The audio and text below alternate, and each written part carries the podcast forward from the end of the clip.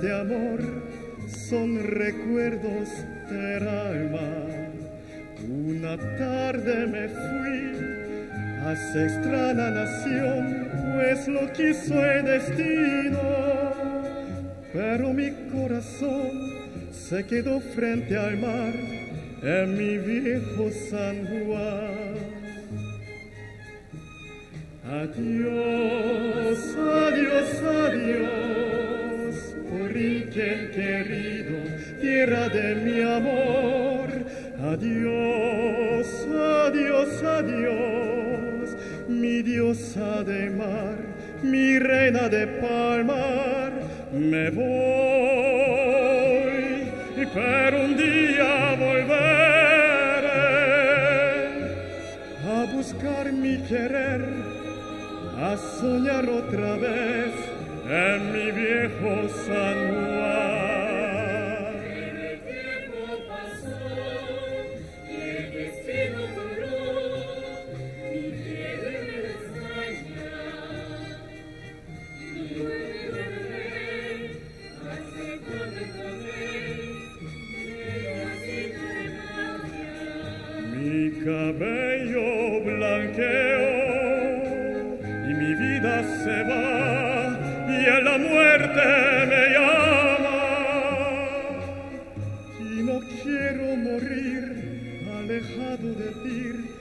Puerto Rico del alma. Adiós, adiós, adiós, Borinquen querido, tierra de mi amor. Adiós, adiós, adiós, mi diosa de mar, mi reina de palmar. Me voy,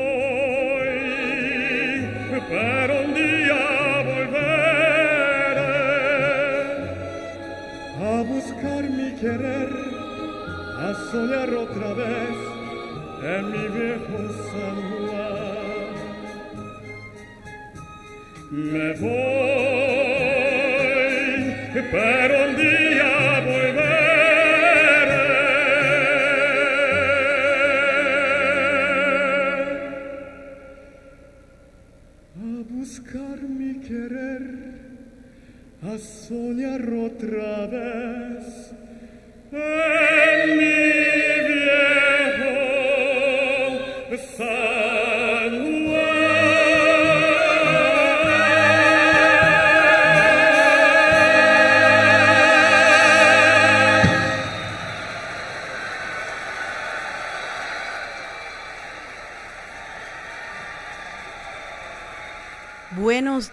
Puerto Rico, bienvenidas y bienvenidos a otra edición de Dialogando con Beni. Esta es su servidora Rosana Cerezo.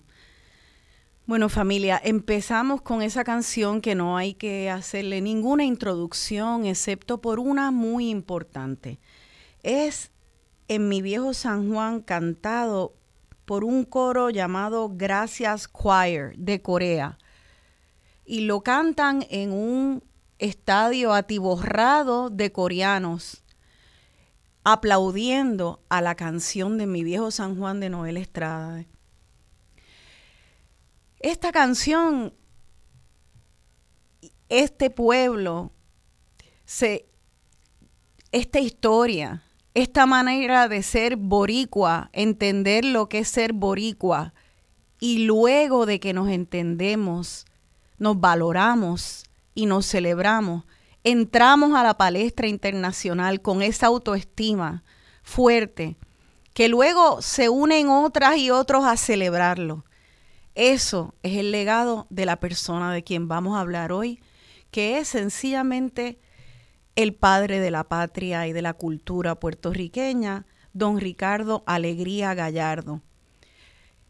Hace poco, en preparación para este programa, me leí la novela histórica, biográfica de Tina Casanova titulada Corazón y Raíz. Y aprendí tanto más de lo poco que sabía de don Ricardo. Yo sabía unos cuantos datos biográficos sueltos. Y una vez más sentí lo que es educarse para entender y para amar y de ahí entonces para defender. Aprendí tantas cosas y entre las cosas que aprendí es que el viejo San Juan tenían intenciones de derrumbarlo, de hacerlo un modelo tipo Nueva York con rascacielos y unos moles por allí por donde está la alcaldía, eh, la Plaza San José, eh, la, la Plaza de la Alcaldía. O sea que una pesadilla. Y esa pesadilla eh, que se pudo haber dado de perder el viejo San Juan, ese, e, ese pedazo de tierra que nos representa en el mundo y que emociona a otras personas cuando aterrizan aquí o cuando se le imaginan solamente en una canción, eh, personas que no son boricuas. Pues estuvo a punto de perderse y no se perdió gracias a los esfuerzos de don Ricardo Alegría y obviamente de mucha gente que lo apoyó, incluyendo a doña Inés Mendoza. Hoy, por lo tanto, en el centenario del natalicio de Ricardo Alegría Gallardo, vamos a dedicar este programa a don Ricardo. Debimos haberlo hecho en abril, pero hubo muchos otros temas urgentes y no pudimos, y así que aquí estamos y tenemos para eso a dos invitados. La primera, la autora de esta novela que les mencioné, Corazón y Raíz.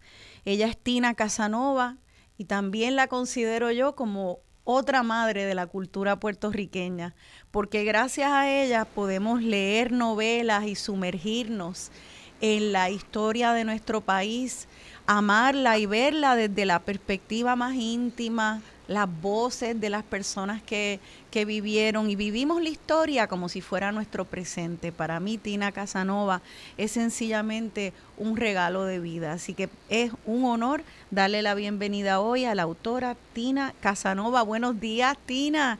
Ya la veo ahí. Buenos días, Rosana. Estoy escuchando un eco de mi propia voz. Ah, ok. Bueno, bueno ahora parece que no. Eh, nada, estoy feliz de estar aquí. Muy buenos días, Rosana. Buenos días a nuestro público que nos escucha por Radio Isla.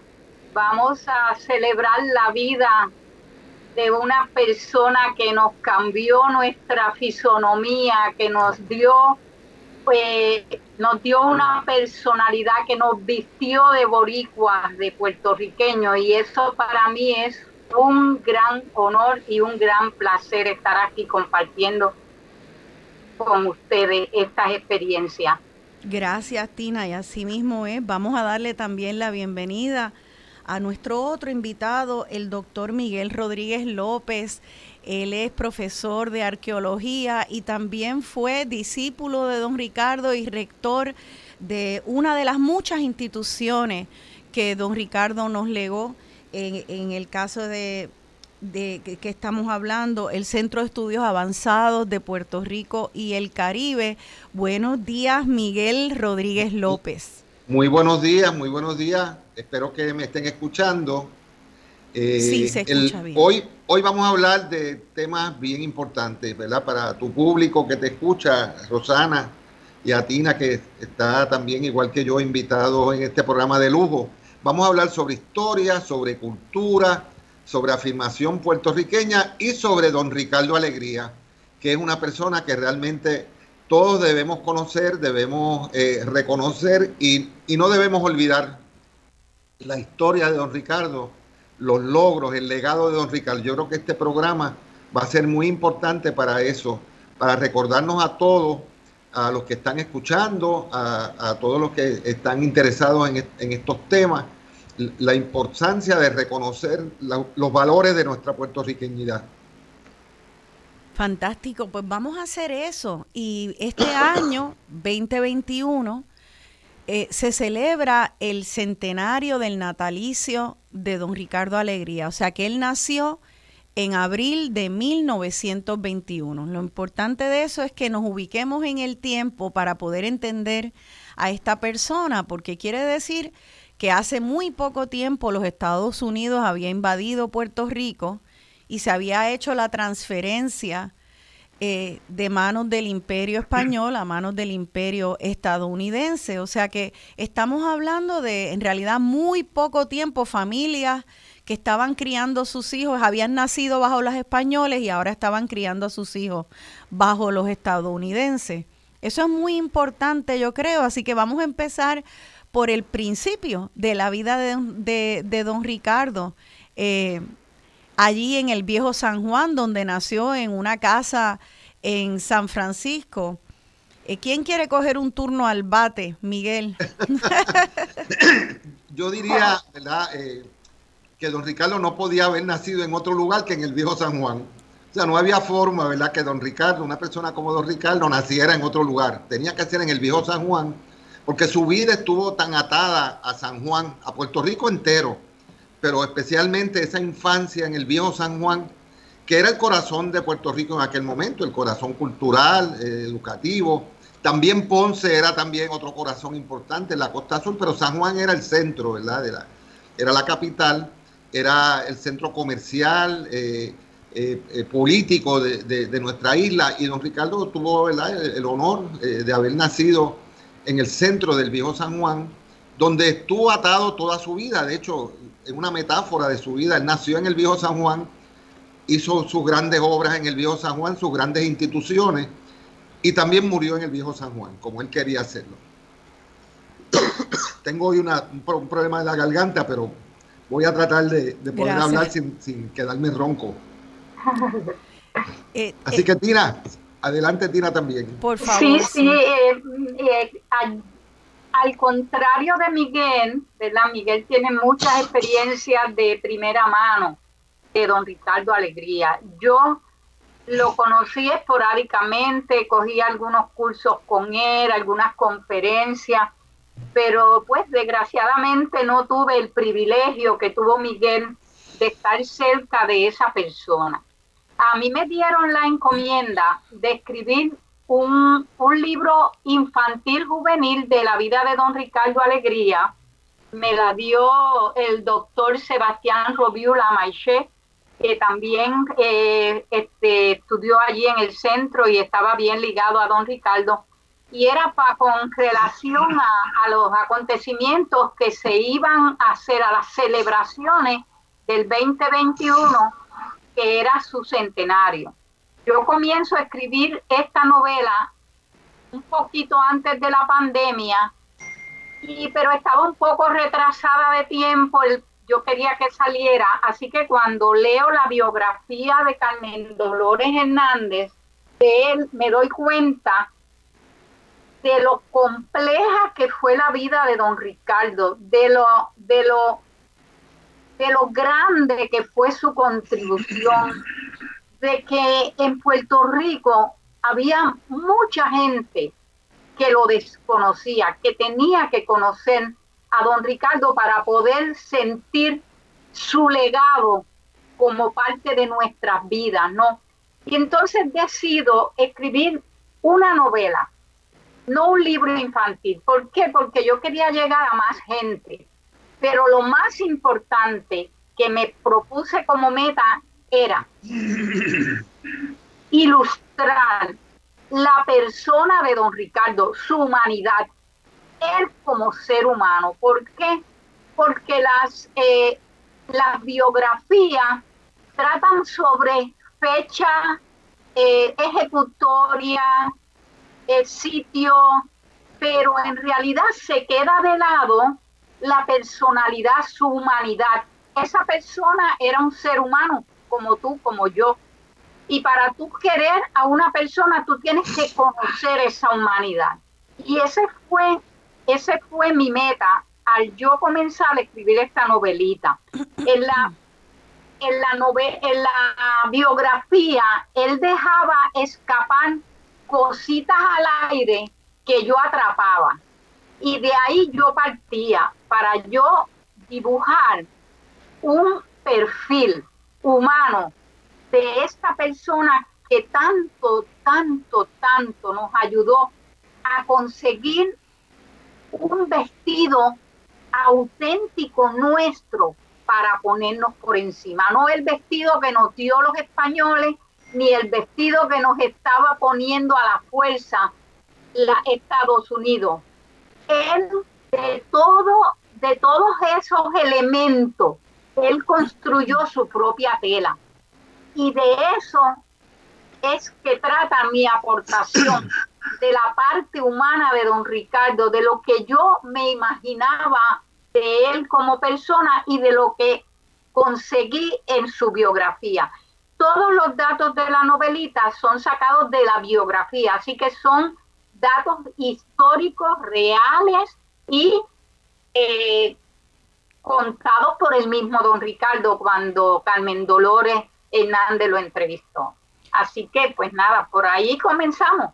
Por ahí comenzamos, sí. Y para mí es un, un, el, un comienzo ideal porque yo habiendo estudiado literatura, para mí la literatura fue lo que me llevó a interesarme en causas sociales, fue lo que me interesó eh, en la política, fue lo que me interesó en leyes, porque siempre parte de la experiencia humana y permite que uno pueda tener empatía.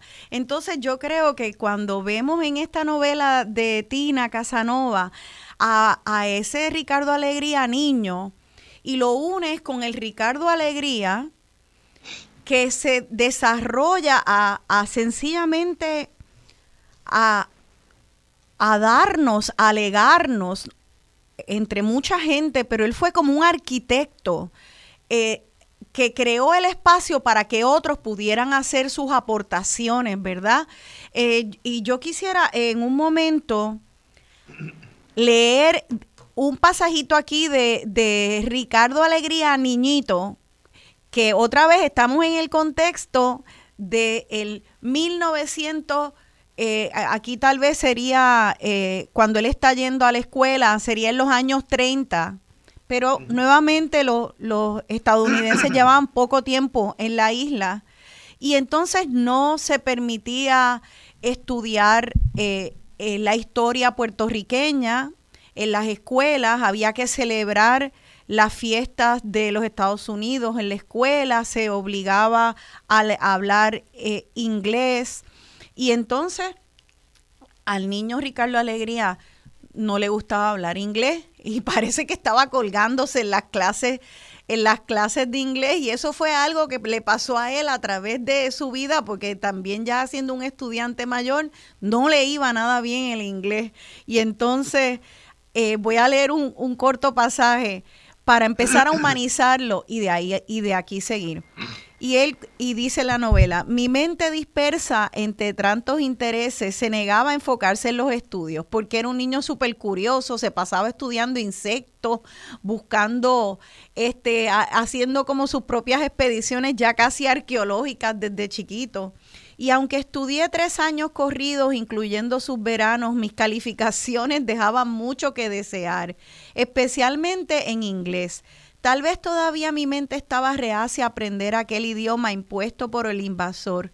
Inconscientemente, el rechazo hacía que nada de, de lo que aprendía lograra quedarse en mi cerebro. Pero no todo fue mal. Hubo una maestra que cambió mi vida con su forma de ser y con sus enseñanzas. Era de Nahuabo y se llamaba Inés María Mendoza. Nos inició en la literatura puertorriqueña, materia que enseñaba con tanta pasión y ahínco que era imposible no rendirse ante aquella personalidad avasalladora.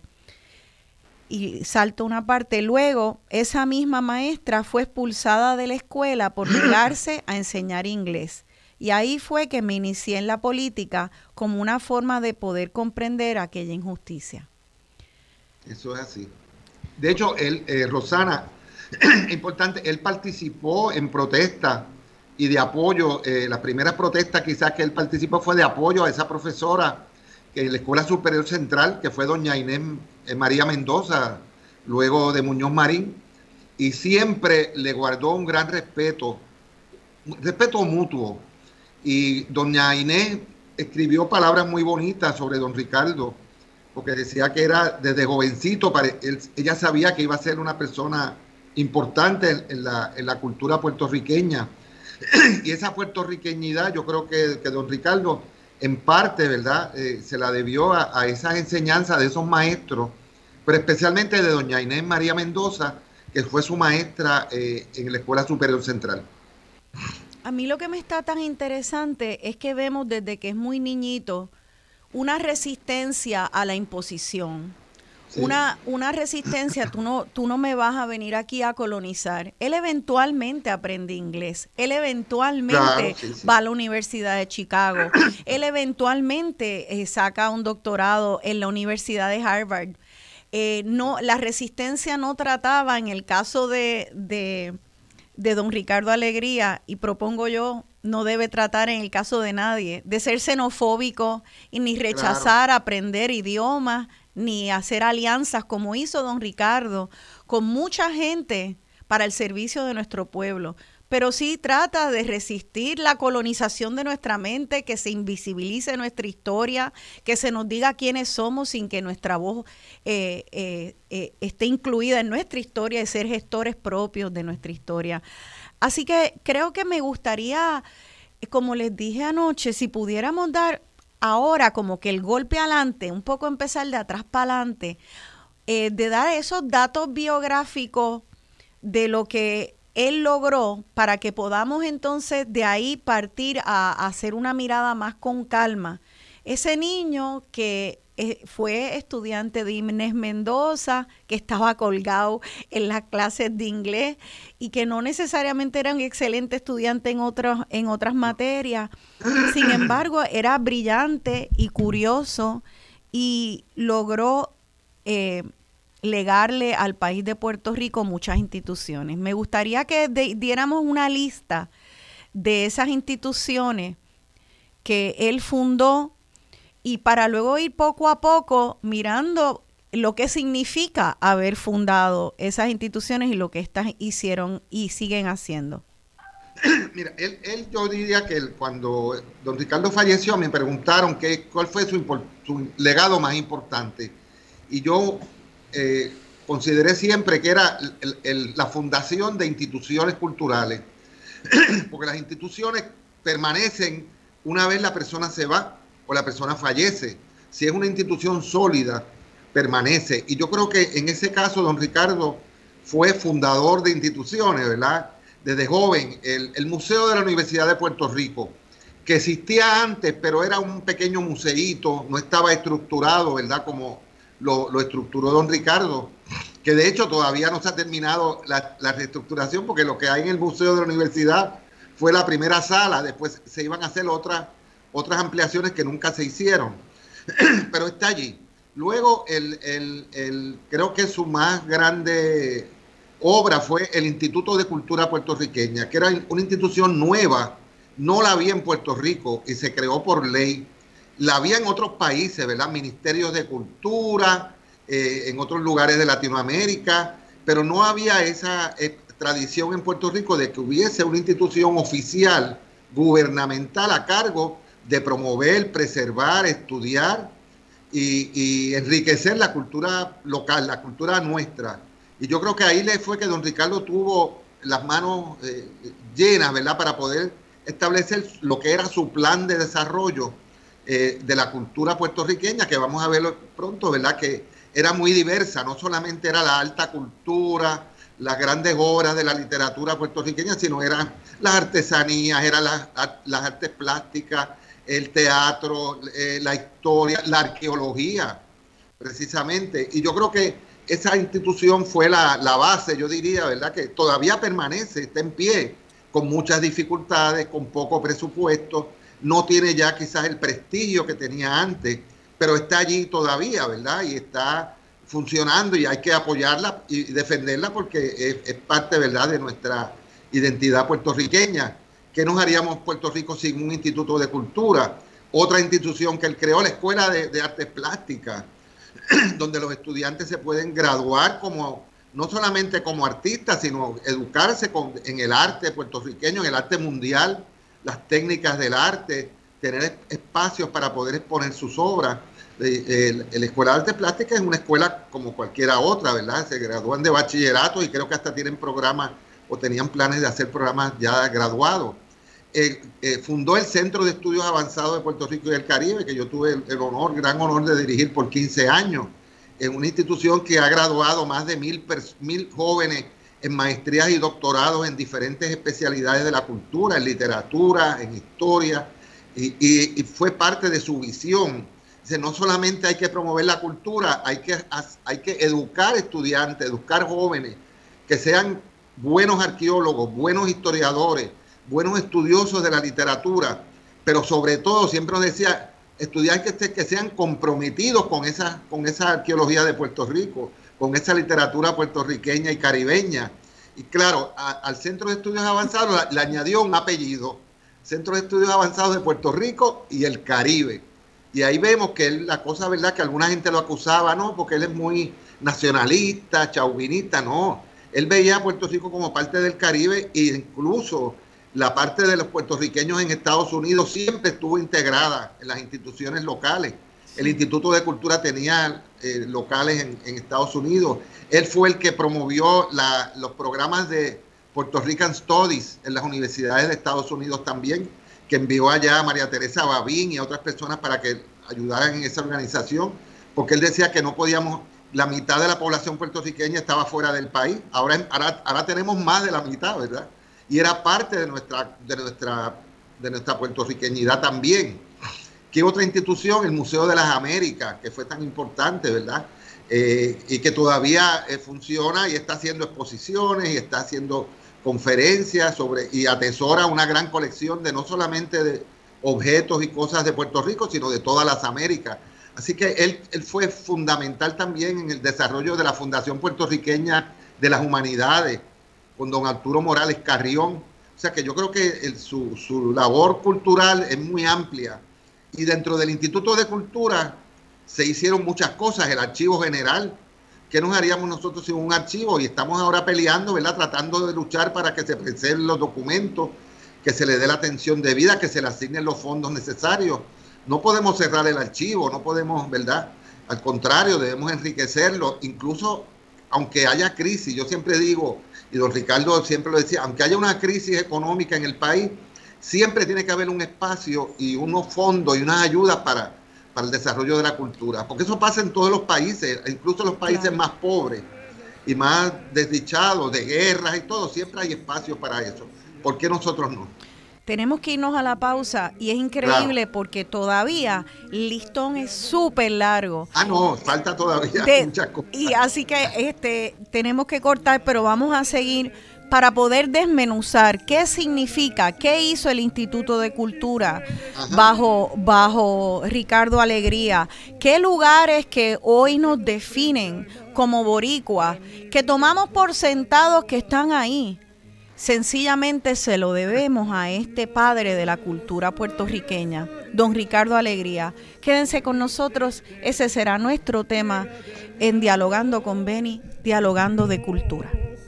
Adiós, adiós, mi diosa de mar, mi reina de palmar, me voy,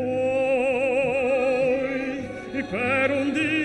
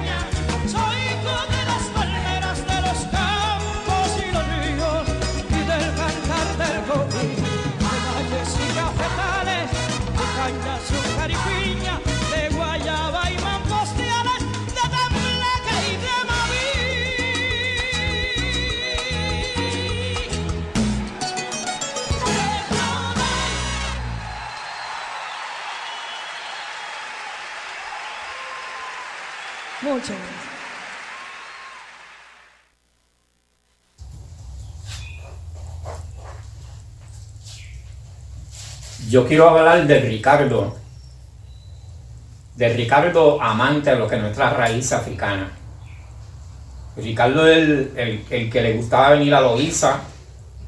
El momento en que yo lo conozco, lo conozco por eso, lo conozco por, porque él vio mi trabajo de Loíza. Y él era un coleccionista férrimo en su carácter personal de, de, figuras africanas y de distintas regiones de África que tenían una, una, una conexión con Puerto Rico, ¿no? Aparte de que él puso bien adelante y nunca obvió dentro del área de los museos y eso, ilustrar y que la gente viera nuestras raíces. Fue la primera vez que yo vi esta conexión con África, de, de a dónde procedemos ya más gráfico y visual, fue a través de las colecciones de él. Y don Ricardo era un amante de las fiestas de Santiago, era un amante en Loíza de, de, de, la forma cotidiana del ser loiseño, ¿no? de, cómo él percibía en Loíza pues estos descendientes de África, ¿no? Y cómo todavía se mantenía ese carácter en el loiseño de esa raíz africana.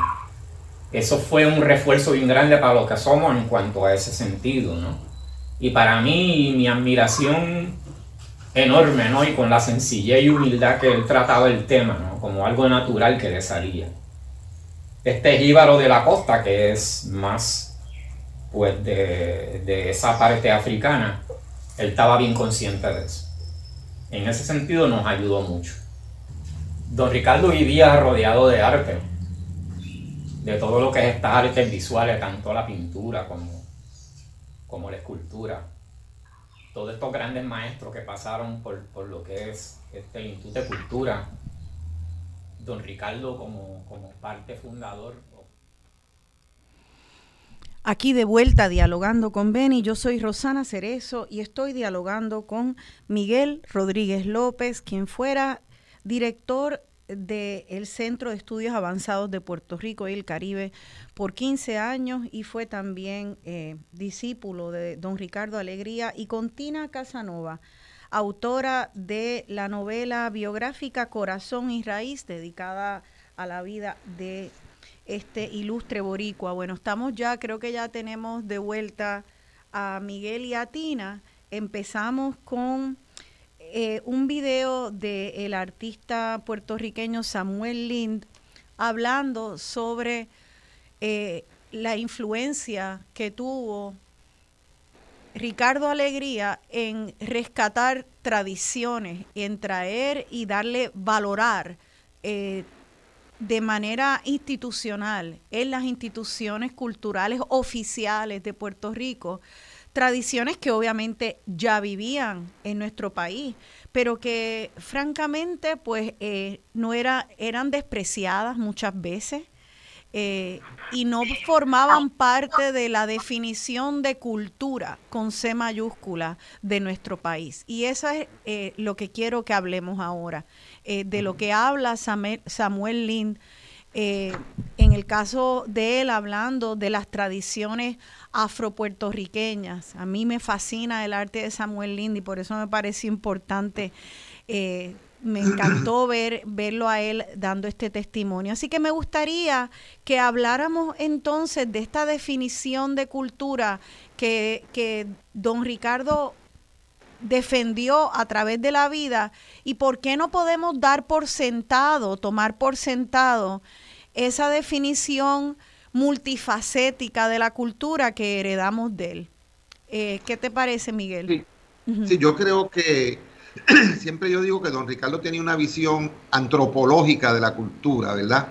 Eh, la cultura como una expresión del pueblo, de, de un pueblo y que todas las expresiones de ese pueblo desde el punto de vista cultural son válidas y son importantes estudiar, rescatar, promover. Y yo creo que esa, esa visión que la tienen otros pueblos de América, por ejemplo México y otros pueblos de ahora Perú también, eh, no la vi en Puerto Rico. Puerto Rico tiene una visión de la cultura más elitista, sin menospreciar ¿verdad? los valores de la literatura, el arte puertorriqueño, obviamente importante, pero no se, le da, no se consideraba como cultura otras expresiones de nuestro pueblo, que yo creo que don Ricardo fue descubriendo y, y rescatando y hasta excavando, ¿verdad? La arqueología. Para México no se puede hablar de cultura mexicana o cultura peruana sin hablar de arqueología, porque esa es su raíz, su, su esencia, su, su, fundamento, ¿verdad? Y los, los mexicanos y los latinoamericanos por lo general se sienten orgullosos de esas raíces pero nosotros no nos sentíamos así. Parece que en, en, alguna manera, ¿verdad? Veíamos al indio como algo nostálgico, un símbolo de libertad, pero no, no, un, no un símbolo vivo. Y yo creo que el, el, hecho de que don Ricardo vio en Loíza, en Mutuado, en Ponce, en Luquillo, en diferentes lugares que él fue excavando, es, ese, es, esa, esa raíz profunda que no era simplemente, no estaba enterrada, estaba viva en tradiciones, las hamacas, la, las tradiciones pesqueras, la agricultura, los nombres de la gente, de los, de los frutas, de los pueblos, la toponimia, las leyendas, eh, todas esas cosas, ahí está la, la presencia indígena. De hecho, él, él hizo estudios también que, que, en aquella época que se hacían de sangre y del estudio del diente de pala, que los puertorriqueños muchos tienen también, que es un elemento indígena. y ahora eso se ha probado con el DNA, con los estudios genéticos. Hemos podido probar realmente que tenemos evidencia genética indígena en abundancia. Eh, hay puertorriqueños que tienen más, otros que tienen menos, ¿verdad? Pero tenemos todo. Yo, yo mismo que ya me hice mis estudios, tengo un 9% indígena y un 11% africano y el resto pues mezclado de diferentes lugares de Europa, Portugal, España, y algunos puertorriqueños tienen 20% o 30% eh, africanos o, o, o indígenas. Y, y, yo creo que esa, esa noción de la cultura, de, incluir todo, toda nuestra historia, nuestro, nuestros ancestros, incluyó también nuestra, nuestra población africana, nuestra población que se trajo obligado, ¿verdad? A la, eh, esclaviz se esclavizó la población africana y se trajeron a, al Caribe y es parte de nuestra identidad también.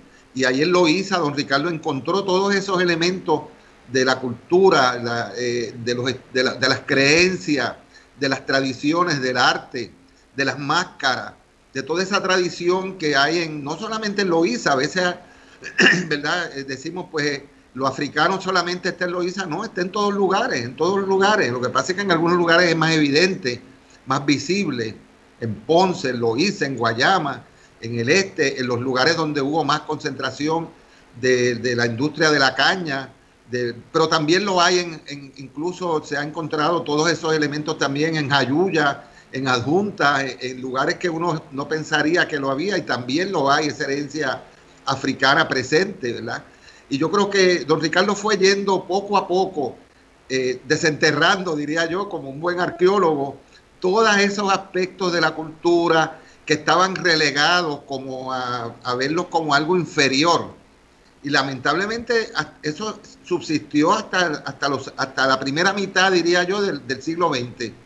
Ya después con el Instituto de Cultura y la red de, instituciones culturales que él creó a través de los centros culturales, rescataron, en cada pueblo él rescató una tradición o dos tradiciones. Y entonces lo, los antiguas fiestas patronales se convirtieron en festivales de la maca o del, o del mundillo o de, o de la tradición del, del, Festival Indígena de Jayuya. Y así cada pueblo tiene su, su, propia herencia y que promueve y que se siente orgulloso de ella. Los petateros allá en, en Sabana Grande, y así poquito a poco, ¿verdad? Los alfareros de las piedras, que es el pueblo de los artesanos. O sea que yo creo que eso fue importante, de que cada pueblo no, no se quedó la cultura en San Juan, en la capital, claro. o en un centro acá gubernamental, sino que él organizó también esa, esa, esa influencia esa, en, cada municipio. Es decir, no hay, no hay mejor personas que puedan defender lo suyo que la misma gente de ese pueblo y, que se sientan orgullosos por lo suyo. Y yo creo que, que, que, eso ha pegado, fíjense que, que todavía incluso con la crisis económica y el huracán y todo, se siguen celebrando esos festivales y la gente siente orgullo por ellos y rescatan las cosas de cada pueblo, como lo hace Loíza, el pueblo de las tradiciones, eh, y en Cataño y en Atillo, cuando, él cuando él encontró los, pocos eh, constructores de cuatro que había en Puerto Rico, ya casi no se estaban construyendo ese instrumento típico puertorriqueño y se rescató. Y, igual que la música de la, de la, de la, de, la música típica de las décimas, eh, igual que el baile de bomba, y, mucha gente hasta se reía de eso. Decía, ahora resulta que, se está promoviendo y que un baile, bailes africanos o bailes indígenas o, música de antes de los campos, que se consideraban que no eran música para, para promover y para estudiar. Yo creo que eh, nos abrió la dimensión de la cultura, don Ricardo, como nunca antes la habíamos visto. Pero no es, no es, don Ricardo fue, estuvo en México, estuvo en Perú, él vio lo que estaban haciendo en otros lugares y utilizó lo mejor, ¿verdad?, de, eso para poder enriquecer a Puerto Rico. Y una cosa que no hemos hablado todavía, pero eso podemos hablar después, la restauración del viejo San Juan. La gente se nos olvida que cuando nosotros éramos más pequeñitos, ¿verdad? Quizás Tina se acuerde, quizás no, porque yo soy mucho mayor que Tina. Pero San Juan no estaba restaurado, San Juan estaba dilapidado, estaba destruido en los años 30, 40, 50. Yo recuerdo en los años 50 que ya yo era adolescente eh, San Juan estaba lleno de bares, de, negocios eh, feos, y sin embargo se, restauró, se rescató, se le ofreció a los constructores, a, los residentes, se les dio eh, exenciones contributivas para que restauraran sus edificios, y eso se convirtió en un movimiento de, de que ahora todos nosotros nos sentimos orgullosos del viejo San Juan, claro.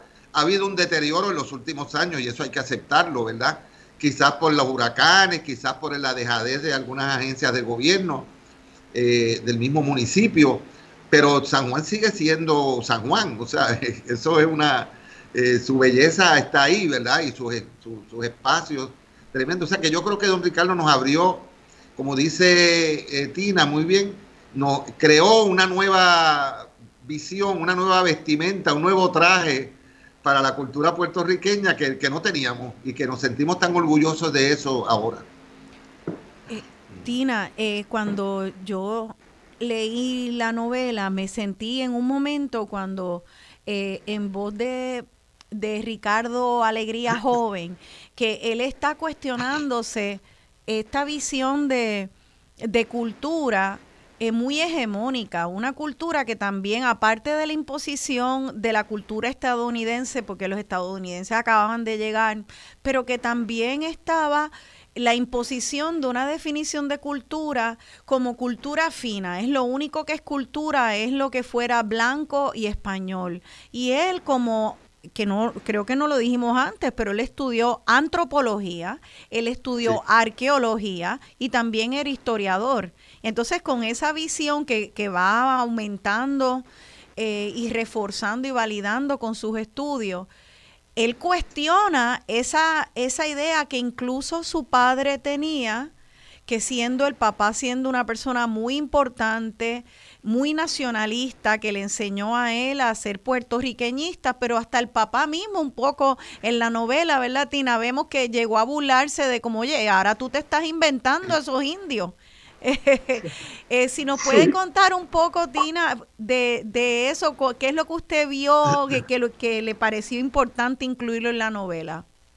Sí, mira, eh, no, no podemos perder de vista que la cultura, la nacionalidad, la define la clase dominante. Eh, de, de acuerdo a los parámetros que la clase dominante tiene para medir lo que es nacionalidad, cultura, arte, es lo que el pueblo percibe. ¿Por qué? Porque la clase dominante es la que tiene voz. Eh, no, tampoco podemos olvidar que don José Alegría, el padre de don Ricardo Alegría, nació antes de la llegada de los norteamericanos, ¿no? Así que el padre de don, de don Ricardo Alegría venía ya con ese rezago de que los indígenas no habían aportado gran cosa a nuestra cultura porque los primeros 40 años de la conquista habían desaparecido, ¿no? y que pues fue muy poco lo que pudieron haber dejado. Eso fue un planteamiento muy erróneo que como menciona Miguel, se aclara luego cuando surgen los estudios del ADN mitocondrial, cuando surge el estudio de, de, nuestro, de nuestras vivencias de pueblo, de qué comemos, de, de, qué, de qué instrumentos están eh, incluidos en nuestra música, eh, de, todo lo que nosotros vivimos de primera mano, de esa historia este, oral que nuestros padres nos contaban. Yo me acuerdo que mi mamá me hacía casabe cuando yo era pequeña para el desayuno y que fabricaba ditas para comer y que mi papá sacaba una mata de yautía y ahí por encimita había un hacha de piedra. ¿Qué quiere decir? Que esa herencia indígena no estaba tan oculta en nuestra tierra porque todavía tenía presencia y ni en nosotros, pero la clase dominante no la veía así, igual que pasa con nuestra cultura africana, nuestra entonces, ese padre que viene está peleando contra, contra esta imposición, eh, no está totalmente convencido de, de las ideas que expresa su hijo, ¿no? Por eso le dice, pero ¿cómo tú vas a sacar de la manga a los indios si ya eso no existe? Inclusive los indios serían un mito, ¿verdad? Y entonces cuando él trae a colación, empieza a traer estos elementos de, la, de nuestro pueblo, de nuestra clase eh, cultural oculta, que solamente la practican y la conocemos nosotros los del pueblo llano, tiene que chocar, ¿por qué? Porque le está desplazando lo que la mente humana tenía como como un paradigma de lo que es nacionalidad y cultura. Y entonces, no, eh, don Ricardo Alegría, ¿cómo pudo él luchar contra todas estas corrientes antagónicas que lo criticaban, que lo ponían en ridículo, que le hacían ver como que estaba loco o eh, uno adjetivos que cualquiera de nosotros hubiésemos abandonado la, la tarea y nos hubiésemos ido a otro sitio. Pero don Ricardo era un lector voraz desde pequeñito. Don Ricardo se leyó casi toda la biblioteca que su padre tenía. Él leía historia, y no solamente historia de nosotros, leía historia del mundo. Don Ricardo leía novela, leía eh, tratados, él leía de todo. Así que don Ricardo desde pequeñito tuvo una mente analítica. Él era, eh, él era organizativo. Él esquematizaba, eh, inclusive cuando era pequeñito, que en la finca de su padre, de, de, de su, de su mamá, en Loíza Aldea, él rescataba piececitas de, de, de, de arqueología él llenó su cuarto con, con esas piececitas. Y entonces eh, tenía problemas en la casa porque eh, la mamá le decía, pero ¿qué tú haces guardando piedras? Y entonces él sacó los libros de un anaquel y acomodó a esas piececitas. Y a las que limpiaban, a las sirvientas, le decían, esta caja no me la toquen, porque él decía, como ellos desconocen lo que es, van a coger la caja y la van a tirar por la ventana porque son piedras, ¿no? Entonces, cuando él comienza las, eh, las, los trabajos de remodelación, de rescate de estos edificios viejos, los comerciantes estaban en contra de él. Decían, usted lo, usted lo que quiere es que mis hijos se mueran de hambre. Usted, usted lo que quiere es, ¿por qué? Porque al construir un edificio en una cuadra había que cerrar calles, era una incomodidad pero la gente no veía la tarea de don Ricardo desde ese punto de vista. Inclusive cuando tuvo que pelear con los gobiernos de turno para que no eh, construyeran en el viejo San Juan edificios que no estuvieran a tono con su, con su historia, con su arqueología, con su ¿verdad? Con, lo que él quería, con la visión que él tenía de, de, de lo que debía ser el viejo San Juan. Así que tenemos nosotros una persona que sí estaba preparada desde bien pequeñito para bregar con todos estos elementos en contra de su gran proyecto. Él lo visualizaba, pero él tenía que educar a su gente para que de una vez visualizara y se fueran con él. Y entonces, como dice Miguel, ahí entran en juego los institutos de cultura, entran en juego todas estas eh, trabajos con la comunidad, con, con, el plan, con el plan de, de don Luis Muñoz Marín, este, eh, primero manos a la obra y segundo el, el eh, que, que, era el rescate de, de las instituciones que nos podían ayudar a vivir una vida más plena como boricua y a contrarrestar estas invasiones de, de, otra cultura alterna, ¿verdad? Que era Operación Serenidad, se llamaba. Entonces, ¿por qué pudo lograrlo? Yo considero que esa mentalidad esquematizada que él tenía, esa certeza de que había algo más, que no era lo que, lo que se estaba proyectando, lo ayudó, además de rodearse de la gente que él verdaderamente necesitaba en esta área. Él no eh, en su en su en su en su gabinete, en su en su en su eh, en su personal, él no le preguntaba a la persona de qué partido tú eres, sino qué capacidad tú tienes, en qué tú me puedes ayudar. Y esa yo creo que es la clave de una buen, de, primero de un buen gobierno y segundo de un buen establecimiento de un proyecto. Tú rodearte de las personas clave que te van a ayudar en tu mismo camino. Vamos a, es que eh, ha dicho muchas, muchas cosas aquí que quiero pausar en, distintas de ellas. Una, una de ellas, el hecho que, que hablamos ayer, volviendo a la formación de Ricardo Alegría como, como antropólogo y arqueólogo. Y ayer yo les preguntaba a ustedes eh, si eso no fuera, pudiera haber sido clave en que él abordara la cultura de una manera más científica, con sin los prejuicios que vienen con tal vez otras disciplinas culturales, porque tal vez tú te puedes eh, entrenar en literatura y ser un literato y ser la persona más snob del mundo porque decides que la literatura solamente es la que hagan los españoles blancos y no ningún otro eh, eh, sector y ciudadano de un país. Pero al ser arqueólogo, pues y tú estar, ver, tener esa perspectiva histórica de los pueblos, como yo decía ayer, mira, cuando uno ve esos programas de los egipcios, tú, un arqueólogo no piensa que es más importante haber encontrado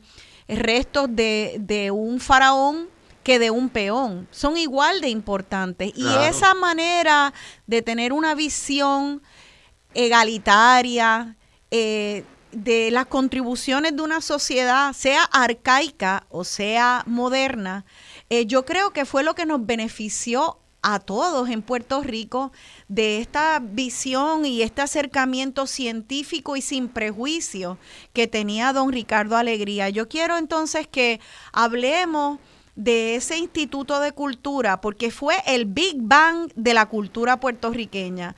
Y fue, él, él hizo ese, ese espacio, esa arquitectura, y fue trayendo gente a los espacios con una ética increíble y con bien poquito dinero que a mí no me vengan con la excusa de que ahora es que no hay chavos, porque cuando uno ve en ese libro de Tina Casanova, los chavos que le daban el salario que él cobraba en un año, tú dices, wow, un Big Bang de la cultura puertorriqueña con 30 mil dólares de presupuesto.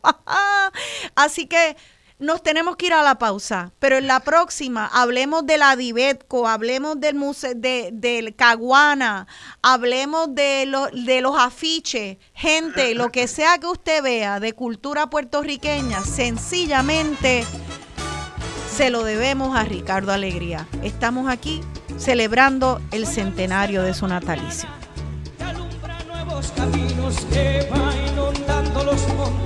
Los senderos campesinos.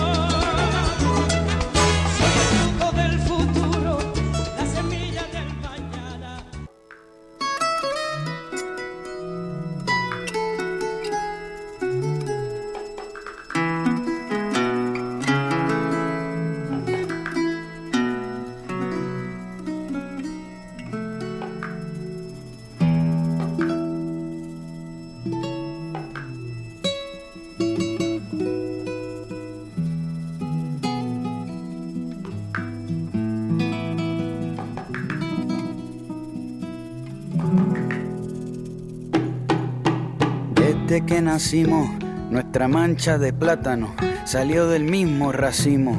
Somos hermanos del mismo horizonte, todos nos criamos en la falda del monte. Crecimos pero pa' que otro se aproveche. Somos un pueblo con dientes de leche, los hijos del trabajo sin merienda. La limonada para el capataz de la hacienda, todo lo que sobrevive. Somos la caña fermentada del Caribe pero aunque la historia nos azota, somos como una botella de vidrio que flota. La central Aguirre la pusimos a producir, sin saber leer ni escribir. Y la depresión la curamos sin jarabe, porque caminamos al compás de la clave. Nuestra raza por naturaleza es brava, salimos de la tapa de un volcán con lava. No hay identidad, dicen algunos, pero aquí todos llevamos en la espalda el número 21. Aprendimos a caminar hace rato, con un pie descalzo y el otro con zapato, con la medalla del cacique en la casa de empeño. Somos los dueños de un país sin dueño. Hijos del cañaveral, nunca se nos cae la pava. Esta raza siempre es brava, aunque sople el temporal, pa' que sientas el calibre de un caballo sin jinete. Mira cómo corre libre, se refleja en el machete.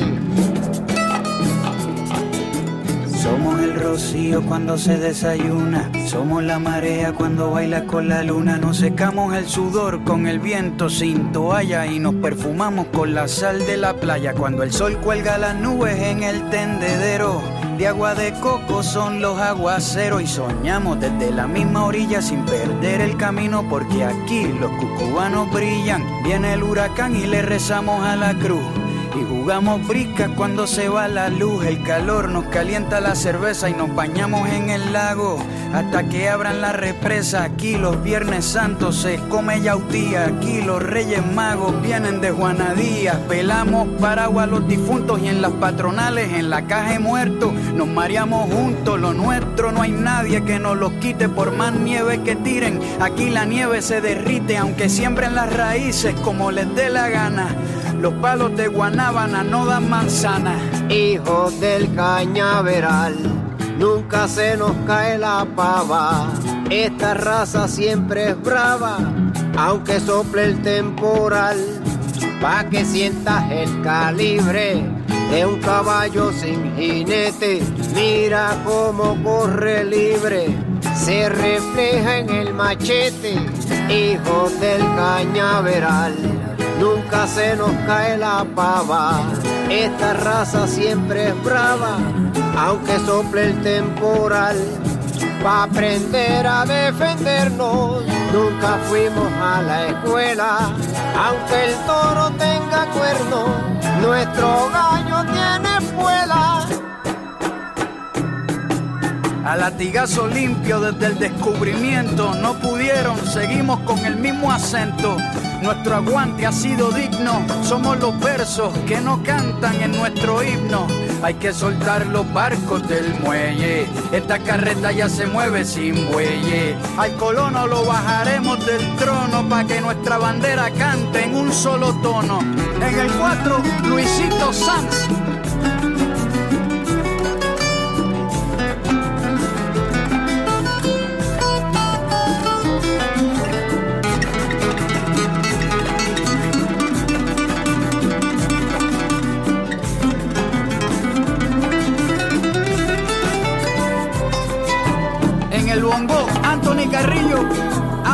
Santos, dale.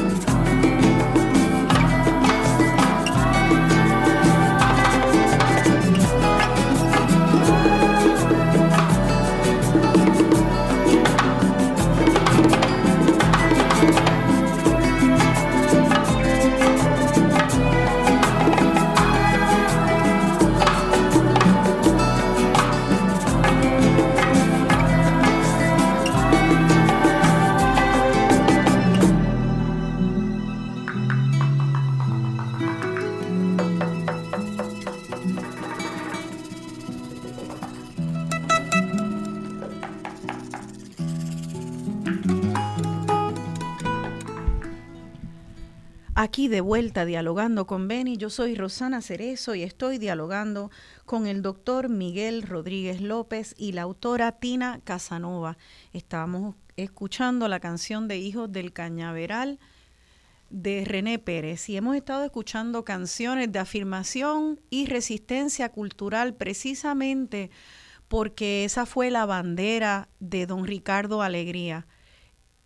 Hoy podemos pensar que, claro que sí, que Residente es natural que haya incluido el cuatro en su canción y que haya un joven tocando cuatro en esa canción. Claro que es normal que ese Residente haya eh, incluido un bongo, porque eso es parte de nuestra cultura. Lo que tenemos, y, y, claro que lo es, y no es que don Ricardo Alegría tocara bongo ni tocara cuatro. O sea, no estamos diciendo cuando hablamos de la deuda que le tenemos a don Ricardo Alegría, que nuestras tradiciones no existieran y no sean antiguas. Lo que estamos eh, reconociendo en la deuda que le tenemos es que eran invisibilizadas, eran ninguneadas muchas de estas tradiciones por las instituciones. No se, no se daba apoyo, se menospreciaba o se despreciaban muchas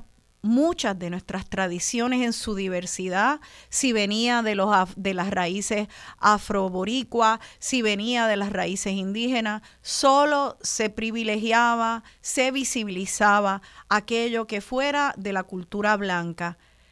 Y cuando eso pasa, es cuestión de poquitito tiempo que nos quedamos sin esas contribuciones.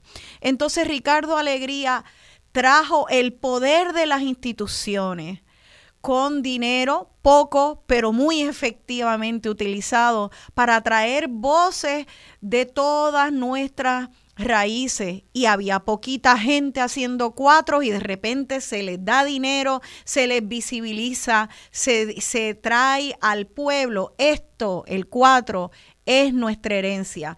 El bongo es nuestra herencia. Por eso, cuando oímos cuatro y bongo, en la música de Residente, no podemos olvidarnos que en un momento se consideraba eso como eh, manifestaciones bajas de la cultura y estuvieron en riesgo de no existir.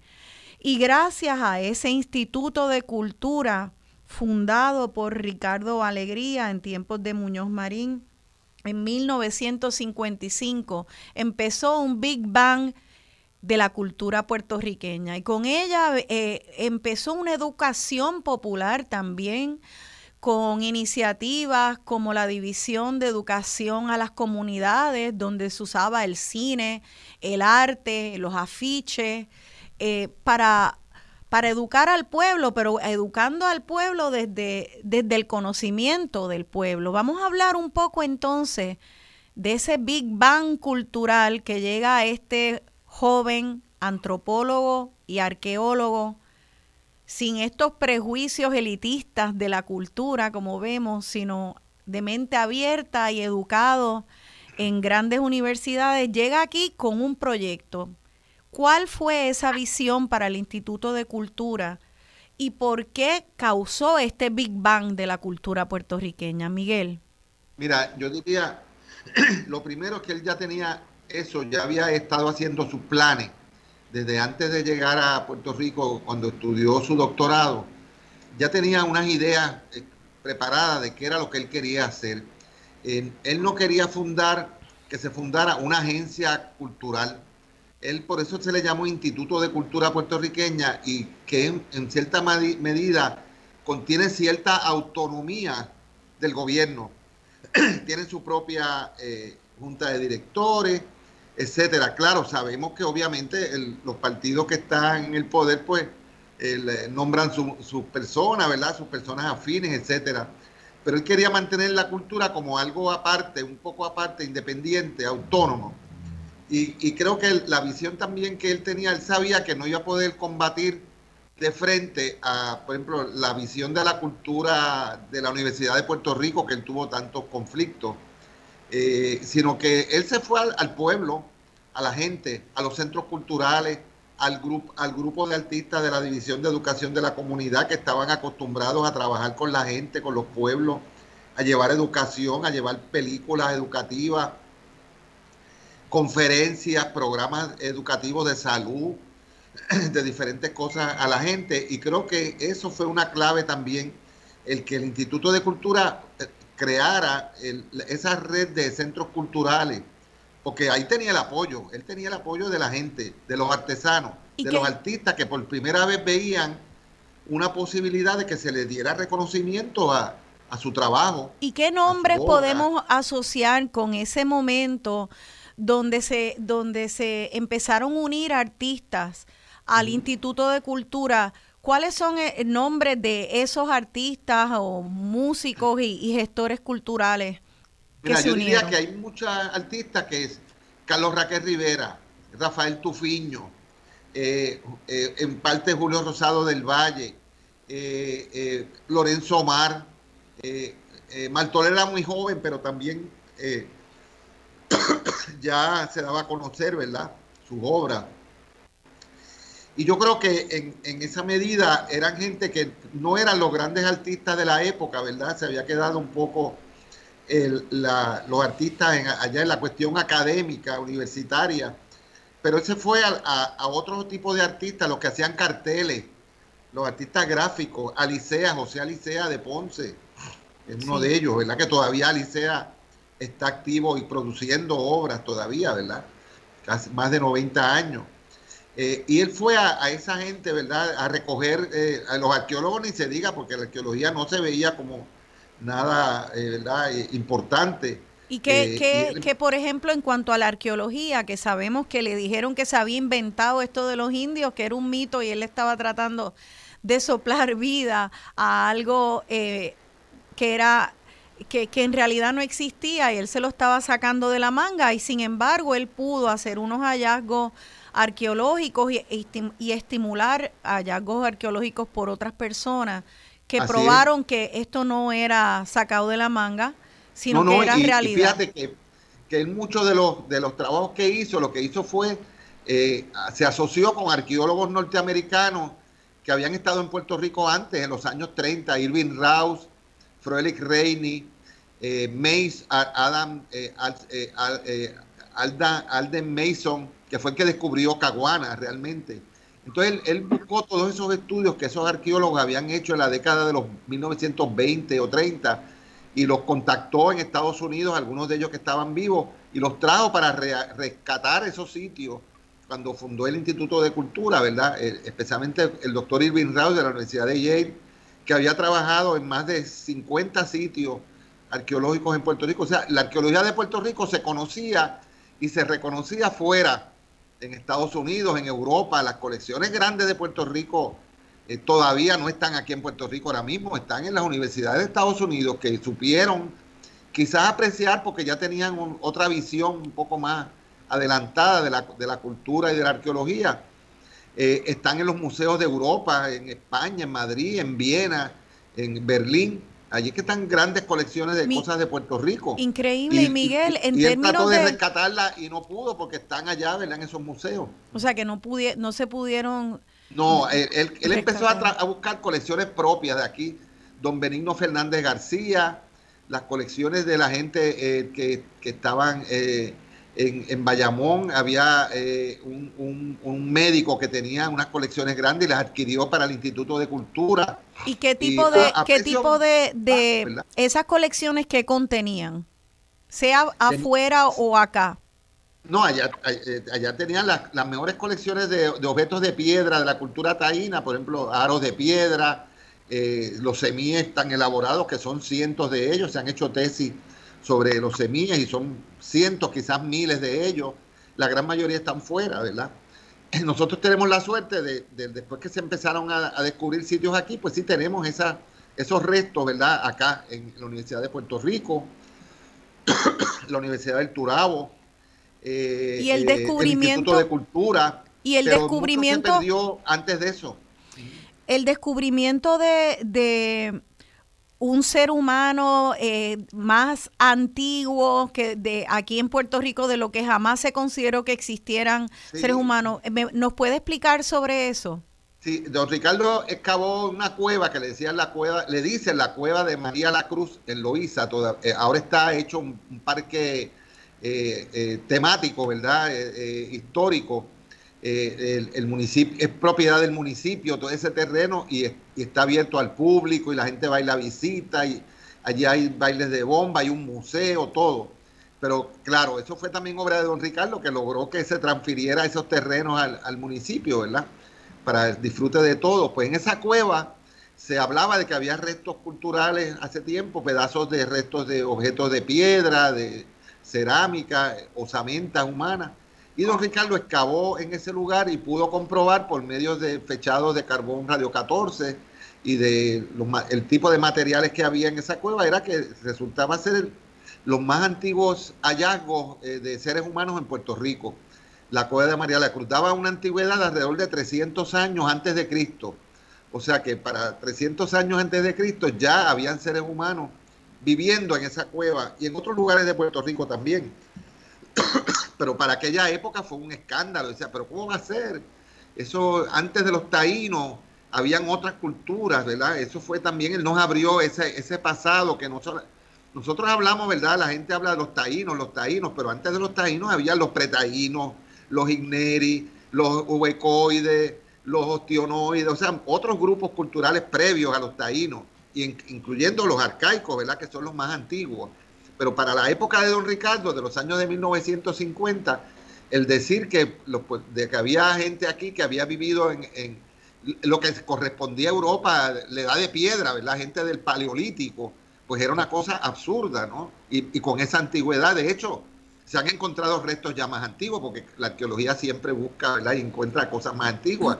Yo tuve la, la oportunidad de excavar un sitio en Ponce, el yacimiento de Maruca, que la antigüedad de ese sitio y los restos que se encontraron allí son de 3.000 años antes de Cristo. O sea, estamos hablando de 5.000 años antes del presente. Wow. Eso- o sea, y todavía estoy seguro que vendrán arqueólogos futuros que encontrarán sitios más antiguos todavía. O sea, que nuestra, la- la- los habitantes de Puerto, Puerto Rico estaba habitado hace 5.000 años atrás. No, no nos descubrieron los españoles, ni nos descubrieron los americanos, ni nada, ¿verdad? Estábamos ya descubiertos, ¿verdad, Tina? Que eso, ese concepto que a veces hablamos, ¿verdad? Que no, porque vinieron los españoles y nos descubrieron, pero nos descubrieron que si de aquí había gente ya, ¿verdad? Que, que habían descubierto la- esta isla y vivían aquí, eran, tenían sociedades humanas como las nuestras, ¿verdad? Fíjense, O sea que yo creo que don Ricardo nos abrió no solamente el espacio para la arqueología como tal, sino para eh, reconocer que el, que el puertorriqueño, que la sociedad puertorriqueña es una sociedad muy antigua y que tiene muchos componentes. Yo creo que esa es la, la idea, ¿verdad?, de la arqueología, que va sumando componentes sociales y culturales y humanos. Los arcaicos, los pretaínos, los ostionoides, los huecoides, los taínos, luego llegaron bueno, los europeos de diferentes lugares, después pues, africanos, y, y, eso ha seguido, ¿verdad? La, la, esas migraciones han seguido. Aquí en Puerto Rico ahora hay una cantidad grande de, compañeros y hermanos dominicanos y de otros países que viven aquí. O sea que, que la, la, sociedad puertorriqueña es, es eh, y la cultura puertorriqueña se enriquece con todas esas cosas, esa visión de que eh, nos, vamos enriqueciendo culturalmente, no, no empobreciendo como piensa alguna gente, ¿verdad? Eh, al contrario, yo creo que nos, nos, enriquece porque tenemos un pasado, un legado, y yo creo que eso en la arqueología no, nos hace a nosotros grandes en, en, Puerto Rico, en el Caribe. El Centro Ceremonial de Utuado, por ejemplo, esa es una, una obra de, de, arquitectura indígena sobresaliente. Es, es, el lugar, yo diría que es de los lugares más importantes, quizás el lugar arqueológico más importante del Caribe. Y lo tenemos aquí nosotros en Utuado toda una serie de construcciones de piedra con petroglifos, donde nuestros indios se reunían, hacían sus fiestas, sus bailes, sus ceremonias, sí. se reunían aldeas de diferentes lugares de Puerto Rico allí a celebrar areitos o juegos de pelota. Y pues, entonces eso, conocer eso, tú sabes, lleva, yo llevo a los estudiantes míos allá sí. y les doy charlas sobre eso y se, se asombran, ¿verdad? Fantástico. De que en Puerto Rico haya una cosa así. Ya hay otro sitio en Ponce, Tibes, y se han, se han, seguido encontrando sitios arqueológicos de, de, esa importancia. También en Barranquitas había uno que lamentablemente se destruyó. En, en, Trujillo Alto había otro centro ceremonial grande que se destruyó. En Ciales, Ciales también es, es capital arqueológica, muchos sitios arqueológicos también importantes. Sí. O sea que yo creo que Miguel. eso nos enriquece a nosotros. Al contrario, que dice alguna gente que nos empobrece, no nos enriquece. Eh, yo estoy notando eh, a través de, la, de las distintas anécdotas y ejemplos que ustedes dan de eh, Ricardo Alegría, un hilo conductor. Y es que él tuvo que soportar mucha burla y rechazo ante sí. una visión que ahora es aceptada como una visión histórica fundamentada en hechos, Ajá. en evidencia científica y que es la correcta, pero y no pero que no podemos tomarlo por sentado porque miren que, que, que propuso que había eh, seres humanos y que había pruebas y eh, arqueológica para, para documentarlos de la época, época paleolítica, ah, eso te lo sacaste de la manga que los taínos todavía, la cultura taína era parte todavía viva de nuestra cultura presente, eso te lo sacaste de la manga. Que el viejo San Juan tenía que ser preservado porque tenía un valor histórico que era importante para nuestra identidad, hasta los mismos comerciantes diciendo, ¿por qué tú quieres arruinarnos? Este, listos para demoler el viejo San Juan y hacer allí un shopping mall enorme, que ahora quisiera que nos explicara esto. Este que que la, que la aportación de, de, de los, de, de, los ciudadanos boricuas de ascendencia africana, que eso era importante, ah, no, pero que tú haces hablando de que eso sea cultura, eso no es cultura de casino, eso, eso es este ¿cómo lo vas a elevar a cultura? O sea, lo que, lo que estoy viendo es una persona nadando contra corriente. Contra la corriente. Todo, todo el tiempo, todo el tiempo. Todo el tiempo. Wow. Y después, fíjate, Rosana, que cuando él creó el Centro de Estudios Avanzados de Puerto Rico y el Caribe, también la gente, había gente de la universidad y de otros lugares que se rieron de él. Decía, ahora iban a dar doctorado por, por, por hacer un hoyo en la tierra, de hacer excavaciones, te van, te van a dar un, una maestría y un doctorado por hacer un hoyo en la tierra o por estudiar las máscaras. ¿Cómo es posible, tú sabes? Y no, yo creo que es que también, la, la wow. como estamos hablando, él estaba consciente que la cultura va variando y va eh, eh, eh, cambiando su perfil. Ahora Puerto, en Puerto Rico se reconoce la herencia de, de, las culturas africanas en Puerto Rico y de la herencia de la, afro, de la, de la afrocaribeñidad, si podemos llamar así, de esa identidad afrocaribeña que tenemos, sí. valiosa, y que la tenemos todo, no es simplemente de Loíza. y él tuvo que nadar contra la corriente para eso, ¿verdad? Eh, y todavía, ahora mismo, todavía eso no se ve así. Por ejemplo, nuevas manifestaciones del arte, lo que es el arte, el arte público, pues no se veía aquí como eso, ¿verdad? Eso, la gente decía, esos son garabatos que la gente pone por ahí en las paredes. Claro, hay graffiti y hay arte, ¿verdad? Hay de todo. pero hay que ver esas nuevas expresiones de la cultura. La música, ahora te digo yo, ¿verdad? Que, que la puso Rosana, la música de Residente. Sí. Hay gente que no le gusta, que dice que eso es una vulgaridad o que no sé qué cosa, Sí. o que eso no es música. Bueno, así mismo decían antes de la música de, de otros géneros también, ¿verdad? De la salsa. Decían, no, la música esa de salsa, eso es de salvaje, eso es de, de gente que no es culta, ¿verdad? O sea que yo creo que toda la visión de la cultura hay que va cambiando con el tiempo y yo creo que don Ricardo tuvo esa visión, ¿verdad? De, de ir adaptando y cambiando y buscando nuevas formas de, de expresión cultural, incorporándolas a ese diseño de lo que era la cultura puertorriqueña. Quería leer eh, así unos extractos del capítulo 26 de esta novela de Tina Casanova. Eh, se llama Corazón y Raíz. Es una novela histórica sobre la biografía basada en la, en la vida de Ricardo Alegría. Y es precisamente sobre la herencia negra eh, puertorriqueña. Y lee de la siguiente manera. Esto es como si fuera eh, don Ricardo narrándolo. A pesar de que el peso de la herencia negra era evidente entre nuestra población y su cultura, eh, y aportaciones íntimamente ligadas a nuestra identidad de pueblo, nunca se habían hecho estudios antropológicos serios de esa raza que conformaba parte de nuestra historia. Si quería comenzar a formar una memoria histórica para darle identidad a un pueblo que había sido confundido por el coloniaje de siglos, tenía que comenzar a trabajar también ese aspecto de nuestra herencia. Cuando en 1932 Palés Mato comenzó a dar su a conocer su poesía afronegroide, el crítico Luis Antonio Miranda escribió que el llamado arte negro no tenía vinculación con Puerto Rico y Graciani Miranda Archilla lo llamó la broma de una poesía prieta en Puerto Rico. Eh, era tal el desconocimiento y aceptación de esa parte de nuestra herencia que hasta los mismos residentes de Loíza Aldea protestaron diciendo que su raza era española. Los desubicados estábamos con relación a nuestra, así de desubicados estábamos con relación a nuestra propia historia. Y en la presentación de la película, una prominente personalidad del país se levantó indignada y abandonó la sala, una película sobre la herencia africana. Tanto fue así el imperio español. Entonces, esto sigue, esto sigue la narración del libro, pero lo que vemos es un pueblo enajenado de sí mismo y personas que estaban eh, por, por huir de la opresión y del estigma que implicaba asumirse, preferían rechazar.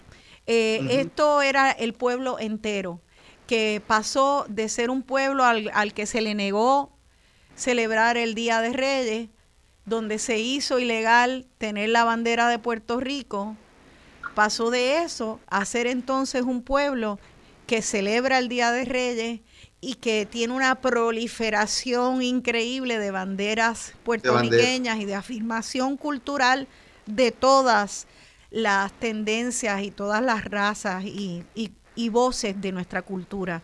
Así que seguimos aquí en Dialogando Ajá. con Beni, hablando de Ricardo Alegría y en este próximo segmento vamos a abrir, por favor, las líneas al público. Quédense bueno. con nosotros.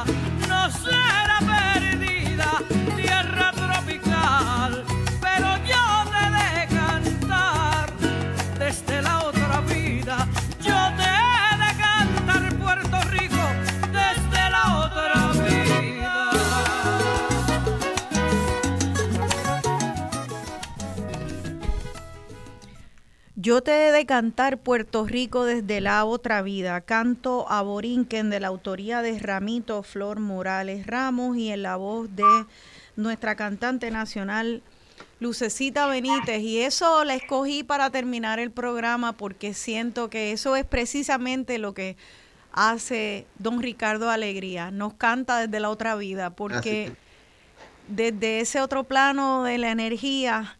Eh, sencillamente sigue eh, vivo cada, cada vez que nosotros eh, caminamos por los adoquines de la, del viejo San Juan.